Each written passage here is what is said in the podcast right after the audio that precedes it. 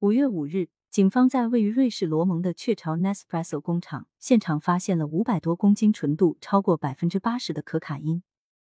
毒品被藏在从巴西运到工厂的集装箱里。警方称，其市场销售价值估计超过五千万法郎。当晚，Nespresso 公司通知弗里堡州警方，员工在卸下刚送来的袋装咖啡豆时，发现了一种不明的白色物质。警察对白色粉末进行分析，结果证明是可卡因。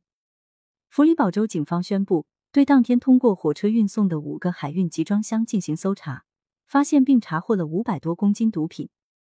初步调查显示，这些装有咖啡袋的海运集装箱是从巴西运往瑞士罗蒙的。调查人员说，相关批次已被隔离，该物质未与生产中使用的任何产品接触。弗里堡州相关部门已展开调查。警方强调，在另行通知之前，不能提供任何进一步的信息。